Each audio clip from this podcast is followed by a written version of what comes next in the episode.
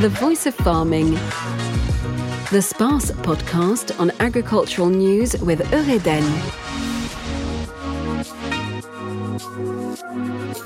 Hello and welcome to our latest edition of The Voice of Farming. First, a few words about SPACE 2022, the point of reference for discovering all the innovations within the farming sector.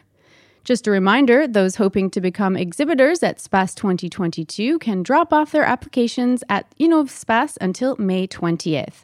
A jury of some 50 experts will meet to look at the proposed innovations, and laureates will be revealed in July. Innov'Space is an excellent opportunity to showcase the latest happenings that exhibitors have to offer. The beginning of the baccalaureate exams marks the end of the school year for high school students in France. For many, this moment is a turning point in how they see their future. Even if the number of farmers has dropped in France, the amount of staff in agricultural education has progressed 65% since 1975. So, what could be appealing to youth when it comes to agricultural education? To learn more, I'm joined by Jean Salmon, the president of CNEAP, the National Council of Private Agricultural Education. Hello. Bonjour. Hello. First, if we look at the number of staff in agricultural education, a study by the Ministry of Agriculture showed this increase, but are you actually seeing that out in the field? Oui et non. Yes and no, because I don't exactly know the figures of 1975. In the document you mentioned, I believe that it is the number of students enrolled in higher education programs. In 1975, we had just about 5,700 students, whereas today we have more than 18,000 students, three times more. But for the number of young people in technological and vocational training increased from 1975 to 1990, an increase linked to developments in agriculture and labor shortage in farming. Over the past 10 years, the number of people in vocational and technological training stagnated and even declined a little. One of the reasons is the revamping of the vocational pathway in 2010 increased the number of years for the vocational baccalaureate to four years. And in 2010 to 2012, depending on the vocational path, the baccalaureate program went from four to three years. Mathematically, it should have triggered a 25% shrinkage of the workforce, but the actual decline was about 10%.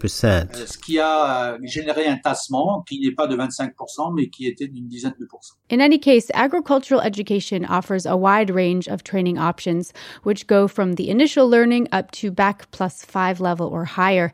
Can you give us an overall picture? Oui, euh, les effectifs en formation agricole. Student enrollment in agricultural training remains stable because agricultural education has considerably diversified. Initially, training mainly prepared students for farming work, especially for becoming a farmer. But today, agricultural education covers a wide range of training programs, always agricultural education, of course, but also the trades of the agricultural equipment, landscape, environment, and large part of the students enroll in programs on services in rural areas, services to the people and the territories in particular. Agricultural education currently accounts for about 136,000 students in formal education, 30, 37,000 students, and 45,000 apprentices. We've heard a lot about the development of work integrated learning for several years now. Are we seeing that specifically in the field of agricultural education? Yes, sandwich courses play a major role in agricultural education the agricultural teaching pedagogy that is very strongly linked to the business environment and to the professional sectors.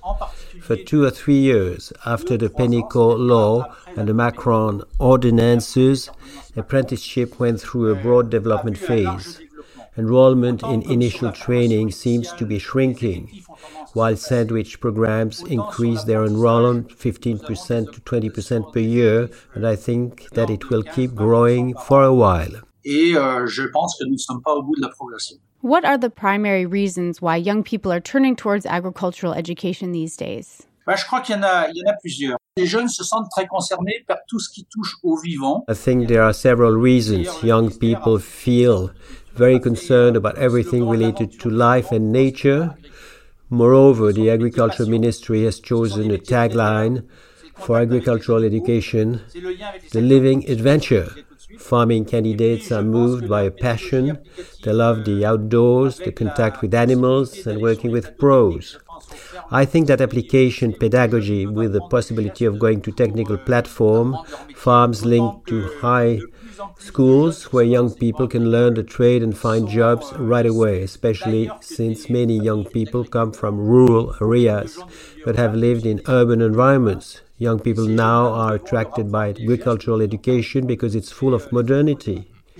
It focuses on both subjects the challenges of feeding our society, food production and processing, and on natural resources management. People talk a lot about an ecological transition, and the plan producing better in agriculture means revisiting production methods and finding solutions to improve the current situation. It also contributes to create a better balance between the territories and also contributes to extend people's life expectancy, hence, the importance of improving the services to the elderly and developing training programs. These elements attract young people who feel that they can be very useful. Cannot resist the pleasure of telling you what a young person told me a short time ago while t- talking about agricultural education. Here, I understand why I'm being asked to learn because I know what I'm going to do with it. Ici, je comprends pourquoi on me demande d'apprendre parce que je sais à quoi ça me servira. And having something concrete is indeed one of the major requirements for young people entering the workforce. Have you noticed any evolutions in terms of what they expect? Ah oui, euh, il y a des évolutions qui sont assez marquées. Things are changing fast. We are going from a relatively homogeneous agriculture to a very diversified one. I believe that the expectations of young people can be very different as well. Some select an agricultural education to work on their vocational project because they clearly know what they want to do later. Otherwise, come because they are a bit confused by the standard learning courses of the French educational system and find there a pedagogy that's much closer to their own project on the application of what they learn in class via the technical education I mentioned earlier. Here, there is a link between theory and practice. In addition, there is something that is difficult to explain well, but that is extremely important. More and more young people are addicts of digital technologies and think that agricultural education is leading the pack for the application of this modern technique in the future. I also feel that people are open to other production models. At the beginning of the interview, I said that we had switched from a relatively standardized agriculture to a diversified one. I believe that young people ambition to, pub- to build their own project without necessarily walking in the tracks of the farmers from the previous generation. Je crois que les jeunes ont l'ambition de construire leur propre projet sans obligatoirement faire ce que faisait la majorité des agriculteurs. Thank you, Jean Salmon, for responding to our questions. Once again, you are the president of the CNEAP, and we wish all the young people looking to move towards a career in agricultural education the best of luck. Merci beaucoup. Thank you very much. And now a look at the latest news in farming. First, an important number 257,400. That's the number of recruitment projects in agriculture taking place this year. It represents 8.4% of the total recruitment projects in France, according to the results of a study by France's Unemployment Office, as well as numbers from the Work and Training Observatory at the FNSEA. It's also a drop of 18,800 projects in the farming sector over the past year. To explain those numbers, the study tried to shine a light on the difficulties of finalizing recruitments. Still, most of the projects involved seasonal work, and the number of year round recruitments has jumped by plus 6,100 in one year, or 38,000 projects in all. And farming careers appeared at the top of the list in job searches in France. Winemakers, arborists, and harvesters are the most searched jobs in the country, with nearly 120,000 recruitment projects. 94% of them involve seasonal work. Meanwhile, farmers and farm laborers are the fifth most searched job, with 75,000 recruitment projects, 84% of which involve seasonal jobs. Also, in farming news, it's the start of the second phase of urgent aid to pork farmers. This measure was put in place by the government and consists of supporting pork farmers whose economy has been weakened by the increase in production costs, combined with a drop in sales prices of their production. Included in this second measure is a national funding envelope of 175 million euros, aimed at helping farmers specialized in pork breeding. Funding will be handed out depending on the type of animals being raised and the level of specialization of each farm. And now perhaps you've noticed something near your home or even during the Salon de l'Agriculture. The big orange truck from the Living Adventure Tour will end in Bordeaux on May 29th. It left from Coulommiers in Ile de France in February and has made more than 20 stops as it crossed the country. Its goal is to help the public see the diversity of jobs and training available in the farming sector and why it's important to support this field. On board is a simulator for agricultural machinery, tablets, virtual reality glasses, and interactive touchscreens. Everything necessary to answer visitors' questions and present the wide variety of farming jobs available. To learn more, head to the Living Adventure website at l'aventurevivant.fr. It's filled with information to inform and guide youth with over 200 sorry. It's filled with information to inform and guide youth with over 200 pages on jobs and training. And finally, two events to attend. The Co Farming Tour is back in 2022 with new offerings. This event is a great promotion of agriculture across the regions of France, put together by Co Farming and Thierry Baillet. Follow the adventure on cofarming.info and on social media.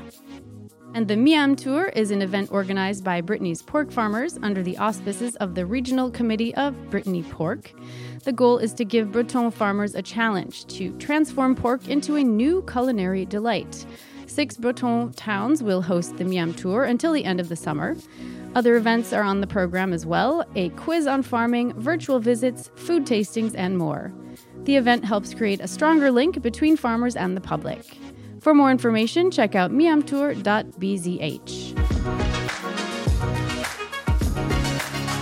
Thanks for listening to this latest episode of The Voice of Farming. You can find this podcast on space.fr on the West France website and your regular streaming platforms. You can also find our article on the West France website all about the farming vote. Have a great day and see you soon. The Voice of Farming the SPACE podcast on agricultural news with Eureden.